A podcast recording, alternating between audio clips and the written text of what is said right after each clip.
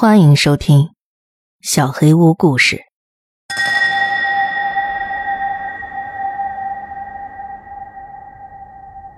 碎片人生。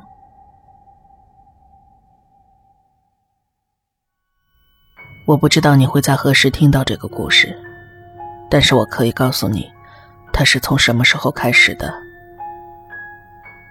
我一个人在树林里散步的时候，那个东西找到了我。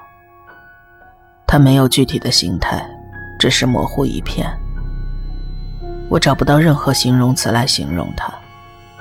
它不必躲在树后藏身，不必伏在草丛里躲避。当它向我扑过来的时候，甚至带不起一丝微风。当它袭来的时候，我清楚地感觉到有爪子无形中刺穿了我，刺痛了我从来没有感觉到的某个部位。我的手、四肢和躯干毫发无伤，也没有任何地方流血。但是我知道我受伤了。我害怕的跑回家，感觉身体中某个部分被抽走了。我开始很容易觉得累，也很难集中注意力。早期的解决办法很简单。一大杯咖啡会让我觉得自己又恢复了正常。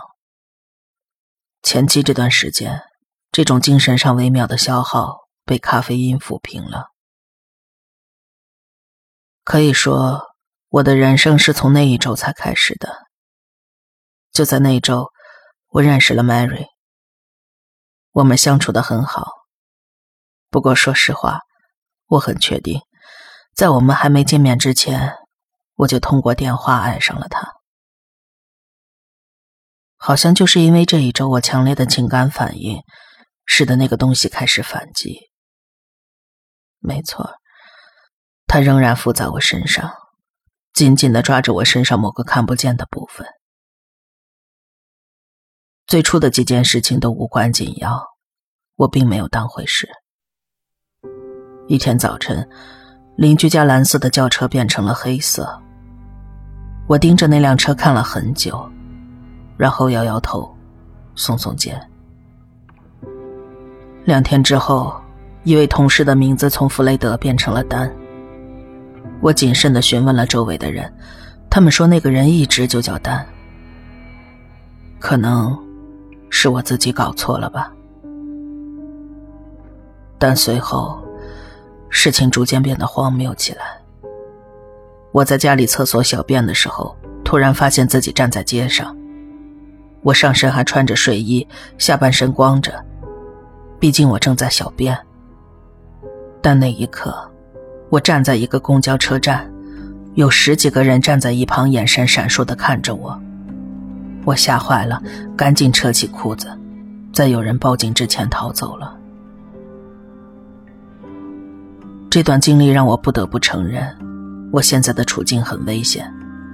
那个东西在想办法搅乱我的生活，但是我完全不知道如何反击。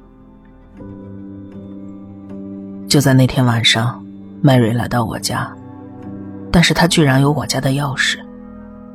我疑惑的看着他：“你怎么拿到钥匙的？”他只是笑了一下：“你真有意思。你确定这样没问题吗？”他打开一扇门，走进一个装满箱子的房间。我知道同居是促进关系的一大步，尤其是我们才交往了三个月。同居？我一周之前才认识他。不过，我妈妈总叫我聪明蛋是有原因的。我知道什么时候该闭嘴。我没再说多余的话，只是告诉他住进来完全没问题。然后立刻回到自己房间开始检查。我的个人用品跟我离开时是一样的，完全没有三个月没有使用的迹象。但是，我确实发现了一些不对劲的日期。当我发现真相的时候，愤怒的颤抖了起来。那个东西吃掉了我三个月的生命。我面对的到底是个什么东西？什么样的生物可以吞噬掉一个人的灵魂和时间？我错失了一段恋情中最激动人心的部分，也永远无法理解那段时间我们一起做过的事情、分享过的经历和笑话。那些人生中极其珍贵的东西被夺走了，我怒不可遏。这种愤怒好像帮我短暂的压制住了那个东西。我再也没有喝过酒，只是很依赖咖啡。每次醒来，我都会检查日期。三年来，我每天都能在生活中观察到一些细微的变化：社会新闻、身边人的工作、他们的孩子、附近街道的布局、我最喜欢的电视节目的播出时间，诸如此类，都多多少少产生了一些微妙的变化。这些变化总是在提醒我。这个东西的爪子仍然深深的扎根在我的灵魂里，一点一点的攫取着。三年来，我时刻都提醒自己要保持专注。然而有一天，我走神了。我最喜欢的电视剧的最后一集，我让自己完全进入了剧情当中。那真是个引人入胜的好故事。就在剧情进入最终高潮时，一个小男孩走到我的摇椅前，摇了摇我的胳膊，我吓了一跳。你是谁？你怎么进来的？他咧开嘴，笑得很真诚。笨蛋爸爸。我的心一沉，立刻意识到发生了什么，试探性的问了几个问题之后。我发现他是我的儿子，已经快三岁了。胸中一阵剧痛，这一切我完全无法承受。我不仅错过了儿子的出生，也永远不可能再参与到他生命中最初的几年。我失去的这段时间里，很显然，我已经跟 Mary 结婚，建立了一个家庭。我不知道这些年里有多少快乐或者痛苦的回忆，我永远错失了那些本应终身难忘的经历。外面在下雪，我把这个凭空出现的儿子抱在腿上，静静的看着窗外的雪花飘落。如果一时的注意力不集中，就会消耗掉我好几年的时间，那我到底该怎么生活？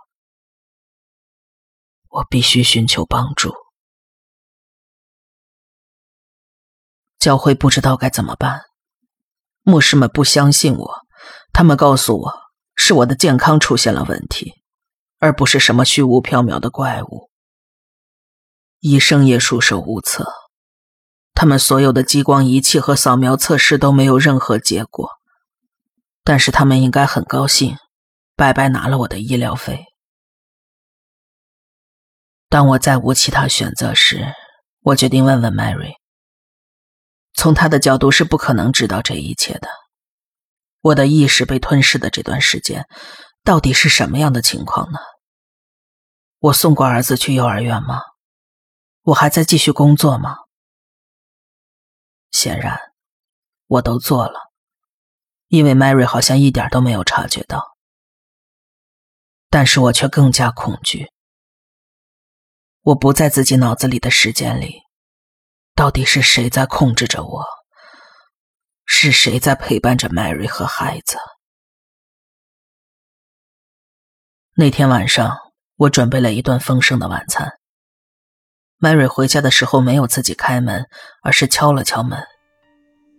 我去应门，发现她穿着一件非常漂亮的连衣裙。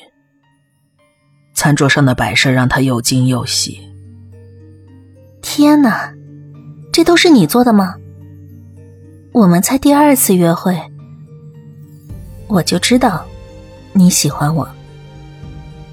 还好，我知道什么时候该闭嘴。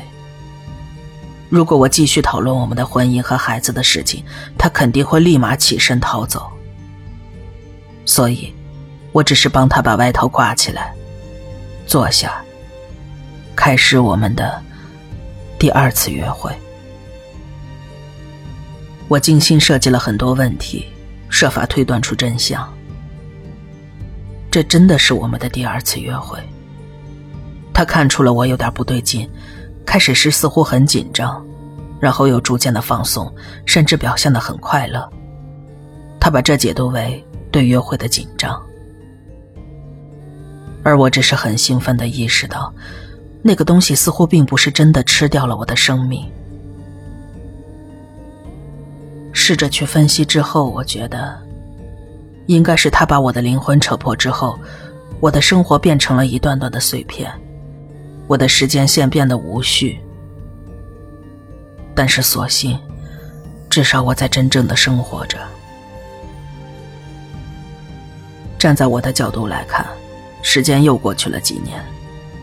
虽然身边的事物仍然每天发生着不易察觉的变化，但是整体上的大变化，每隔几个月才会发生一次。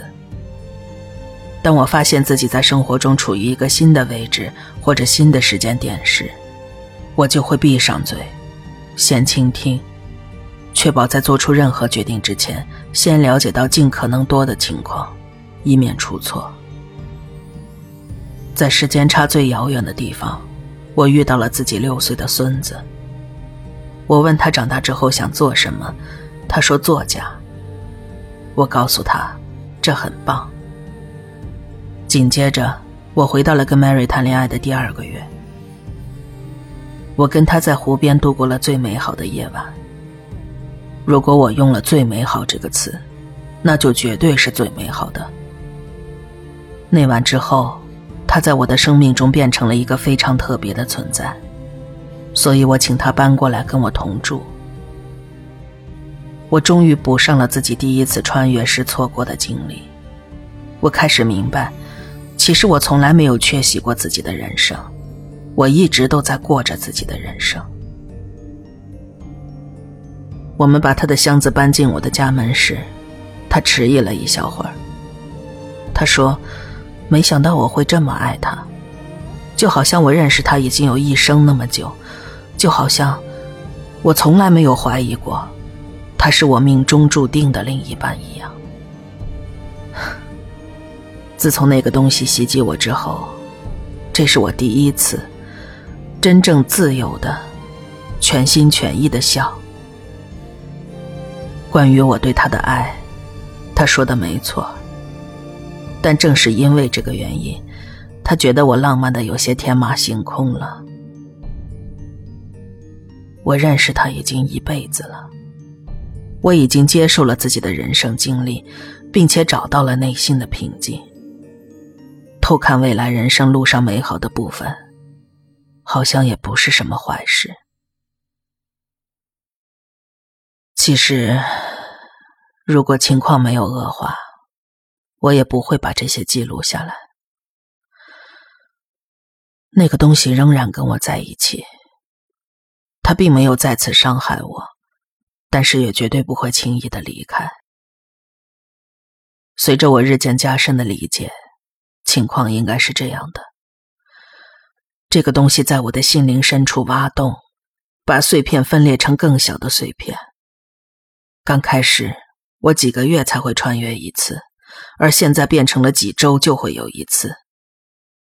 我注意到了这个趋势，开始担心自己最终的命运将会是在时间线上不停的跳来跳去，逐渐变得迷茫，永远的迷失其中。一旦这种跳跃变得愈发频繁。变成每次只有一瞬间，那就意味着我将永远不能跟任何人交谈，永远不能表达自己的感受，永远无法接受到爱。这种恐惧日渐加深的时候，我在早年的自己的身体中，看着窗外飘落的雪花。这是我生命中唯一不变的东西。天气并不在乎我是谁，也不在乎我面对多么大的痛苦。大自然一直就在那儿，飘落的雪花就像一个小钩子，把我固定在了某个地方。它给我的内心带来的纯粹的平静，就像一剂灵丹妙药，治愈了我精神上的创伤。我看着飘雪的天空，回想起小时候堆雪人的时光。那段时间里，我的生命是连续的。我的情感是连续的。一个少年摸了摸我的胳膊，爷爷。他把我吓了一跳，所以我没能表现出以往的淡定。你是谁？他咧嘴一笑，好像听不出来我是不是在开玩笑。他递给我一叠文件，这是我第一次写小说，你读一下，看看能不能给我提点意见。啊，没错，我知道了，你还在追逐当作家的梦想。他的脸羞红了。是，好，我这就看。你忙你的吧。字迹很模糊，我有点气恼，起身去找老花镜。变老真的是件很可怕的事情，我迫不及待的想回到年轻的自己的身体中去。不过在此之前，我得读完他写的书。我在毛衣的口袋里找到了老花镜。开始翻看，Mary 在客厅里进进出出的忙着，她还是那么美丽。但是我要集中注意力，我不知道自己这一次会待多久。家里好像有几个亲戚在，是在过圣诞节吗？两个大人，还有几个我没见过的孩子。我看到了我的儿子。他已经成年了，跟他的妻子在一起。他们好像在商量着去外边滑雪。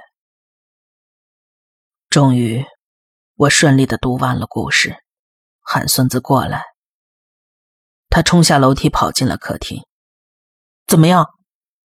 嗯，太可怕了。我如实告诉他，逻辑上都很合理，却又真的很可怕。你还是个小伙子，所以你的角色表现的也不是那么成熟。不过，故事本身的结构非常扎实。我没想到你会写一个恐怖故事。他点了点头，嗯，是这个时代的原因吧。现在的人对未来都不怎么乐观，不像以前那么充满希望了。你还这么小，不应该有这样的想法。我突然冒出了一个念头：如果你喜欢恐怖题材，那你想知道某种怪物吗？当然了，我什么书都喜欢读，我爱恐怖小说。我盯着客厅的入口，每个人都在外头忙碌着。第一次。我向某个我生命中重要的参与者敞开了心扉。我压低声音，告诉了他我碎片一样的人生。作为一个十几岁的少年，他接受的还算不错。你是认真的吗？是的。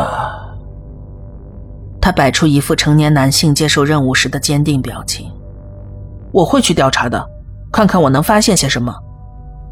你应该开始记录你所经历的一切，建立一些数据。或许，我们能找到你受到创伤的原因。哎，我很惊讶。他说的很有道理。我没想到他会给我提出这么严肃的建议。听上去是个好主意，但是，我怎么才能把所有的笔记放到一起呢？我们给你找个地方吧。他皱起眉头，开始思考。我会想办法找到他们，然后我们就可以追踪你的生活轨迹，看看有没有什么规律。自从状况不断恶化以来，我第一次感受到了一丝希望。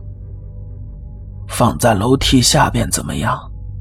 从来没有人进过那下边。没问题。他转身离开了客厅。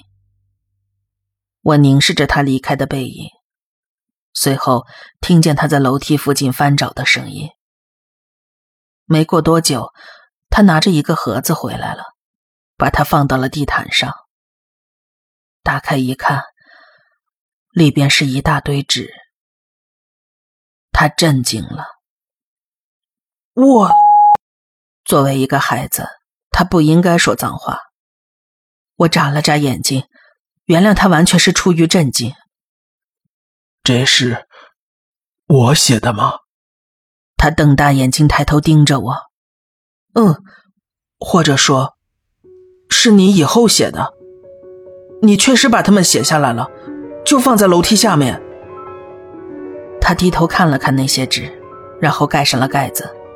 嗯，我觉得你最好不要看写了些什么，不然就很奇怪。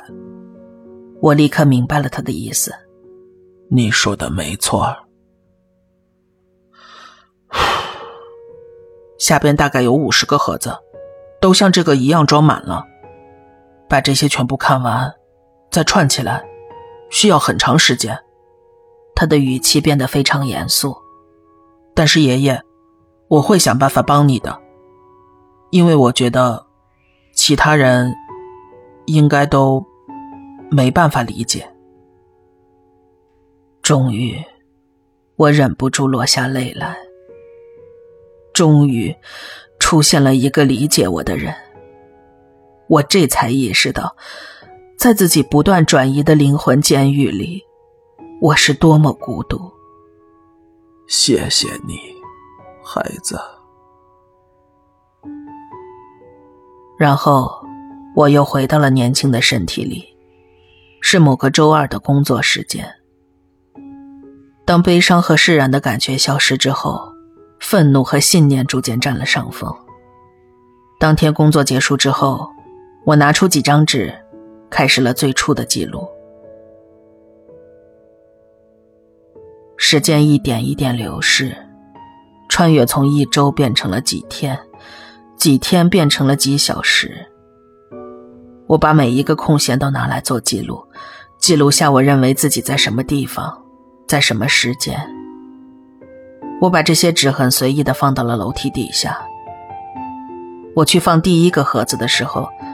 那里已经有二十九个了，而最后一个盒子是第一个被放在那儿的。我从自己的时间线写了超过五十个盒子，我的穿越也变成了以分钟来计算。我知道，一切只能取决于我的孙子何时发现问题所在了。我不再记录，再也无法忍受不断变化的时空。名字、地点、日期、工作、颜色，甚至人物，都是错的，都是不同的。这一次，我从来没有这么老过。我坐在床前，看着雪花片片落下。一个似曾相识的男人走进了房间。他看上去大概三十岁左右。我应该搞明白了。我的身体很虚弱，挪动身子有点痛苦。你是我的孙子吗？是。他把我带进了一个满是奇怪设备的房间，让我坐到一张橡胶椅子上，对着一面两米多高的大镜子。我终于找到办法了。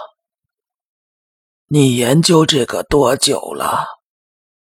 别告诉我，你为了这个，跟我一样放弃了自己的生活。他的表情很冷淡，又极其坚决。一切都是值得的。他把两根细细的金属棒凑近我的胳膊，然后对着镜子向我点了点头。放心，我很小心的调整过，这种冲击完全没有问题。他的装置发出了一阵电击，把我吓了一跳，但是并不疼。镜子中，我看到一道快速闪过的弧线出现在我头顶和肩膀上方，电流就像波浪一样穿过那个东西，短暂的向我展示了这个一直附在我身上的怪物的真实模样。我的后脑勺上长着一张水蛭一样的嘴，一直延伸到了我的眉毛和耳朵。他水蛭一样的身体穿过我的肩膀，穿透了我的灵魂。它是一种寄生虫，它一直缠在我的大脑当中。我已经是个成年男子的孙子握住了我的手，看着沉浸在恐惧之中的我。过了很久，要把他弄走会很疼很疼。你准备好了吗？说实话，我很害怕。麦瑞在吗？他的表情柔和了下来。没有，已经好几年了。我能从他的反应中看出发生了什么，但是我不希望这是真的。他怎么走的？我们经常讨论这个问题。你真的想知道吗？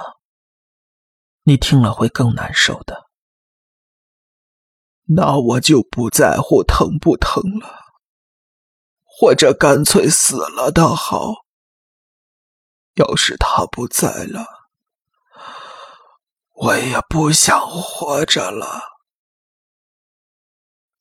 他忍不住发出了一些难过的哽咽，然后回到了机器旁边，把几根电线。二极管和一些其他的技术装置挂在我的四肢和前额上。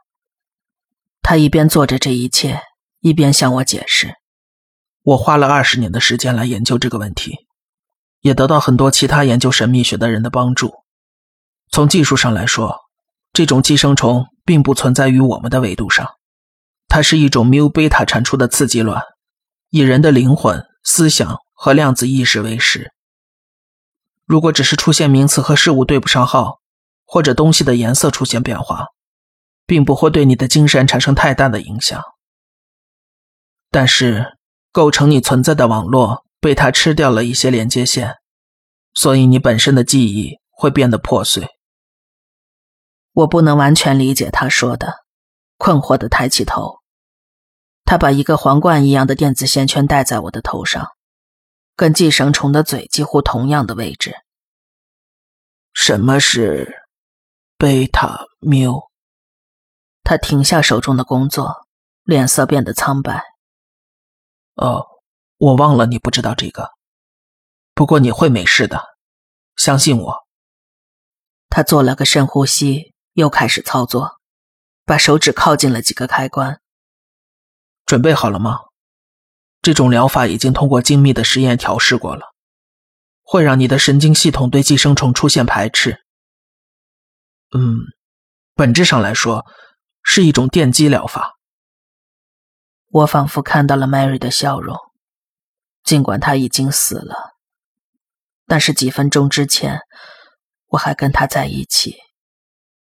动手吧！开关的咔嗒声回响在我耳边。电量很温和，对我本身并没有任何影响。我几乎没有任何感觉，甚至可以笑着面对。至少，一开始是这样的。随后，我看到镜子在摇晃，镜中我的身体开始抽搐。不是，我刚才说的不对。没有比这更痛苦的了，这才是最残酷的酷刑。我的大脑感觉要炸开了，我的视线在颤抖，仿佛每一根神经都在燃烧。我看到镜中的寄生虫抖动的光影，他跟我一样痛苦的扭动着。原来他有爪子，就长在水蛭一样的身体下方，像蜥蜴一样长着爪子的四肢。他死死的咬着我，不想离开。电流的刺激让我的记忆开始闪烁起来。最先出现的是麦瑞微笑的脸，在温暖的炉火前闪着光。雪花在他身后的窗外片片飘落。那段记忆的边缘开始被照亮，我意识到，我的生命其实是连续不断的经历，只是被我身后那个饕餮恶魔给打乱了。儿子出生的那一段时间。我似乎从来都不在现场，我绕着他穿越了十几次，但是从来都没有真正的经历过。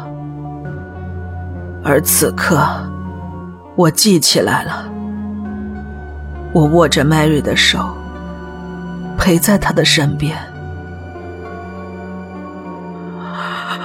不，不，他还躺在医院的病床上，但完全不是前者那个原因。我仍然握着他的手，两个时空无缝衔接。不是这一段，为什么？让我记住这些真是太残忍了。护士们冲了进来，我崩溃痛哭。我不想知道这些，我永远都不想经历这些。我看到了最美好的部分，但是我不想要最糟糕的部分。最糟糕的部分，所有人都将面对不可避免的结局，不值得，一切都不值得。这段经历毁了我的一切，所有的快乐都以一万倍的痛苦回报给了我。跳动在我的身体和精神上的火焰都变成了纯粹的折磨。我开始大叫。当那台机器、电流还有椅子逐渐消失，我的尖叫变成了一声惊呼。身边没有雪花飘落了，我置身在一片树林当中，是一个阳光明媚的夏日。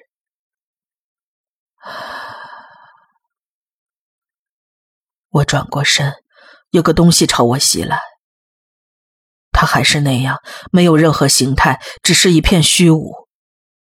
他像以前一样，毫无遮拦的朝我过来。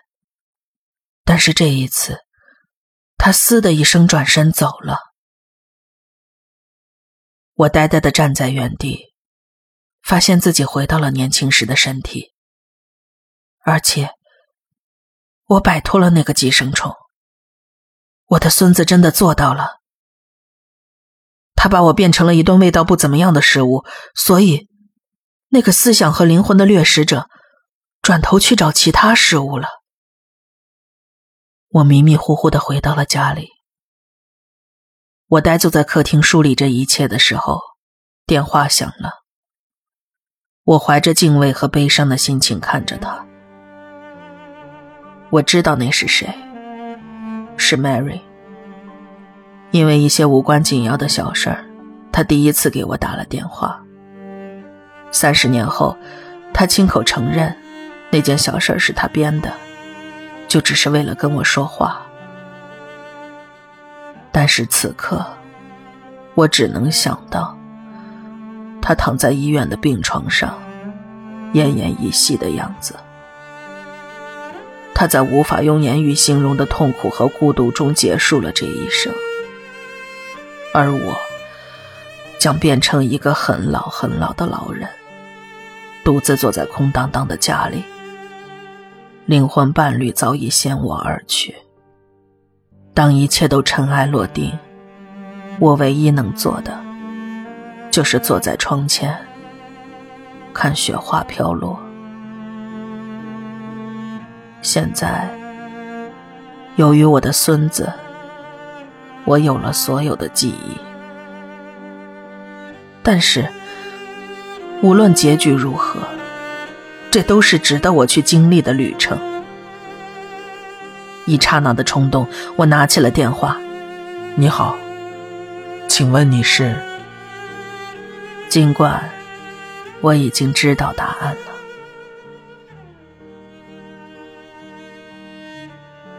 我跟爷爷一起着手记录下他生活的经历。不幸的是，他的阿兹海默症发展的很快，我们没办法继续下去了。他还活着，但是我想，在他的精神世界里，他生活在一个比养老院更好的地方。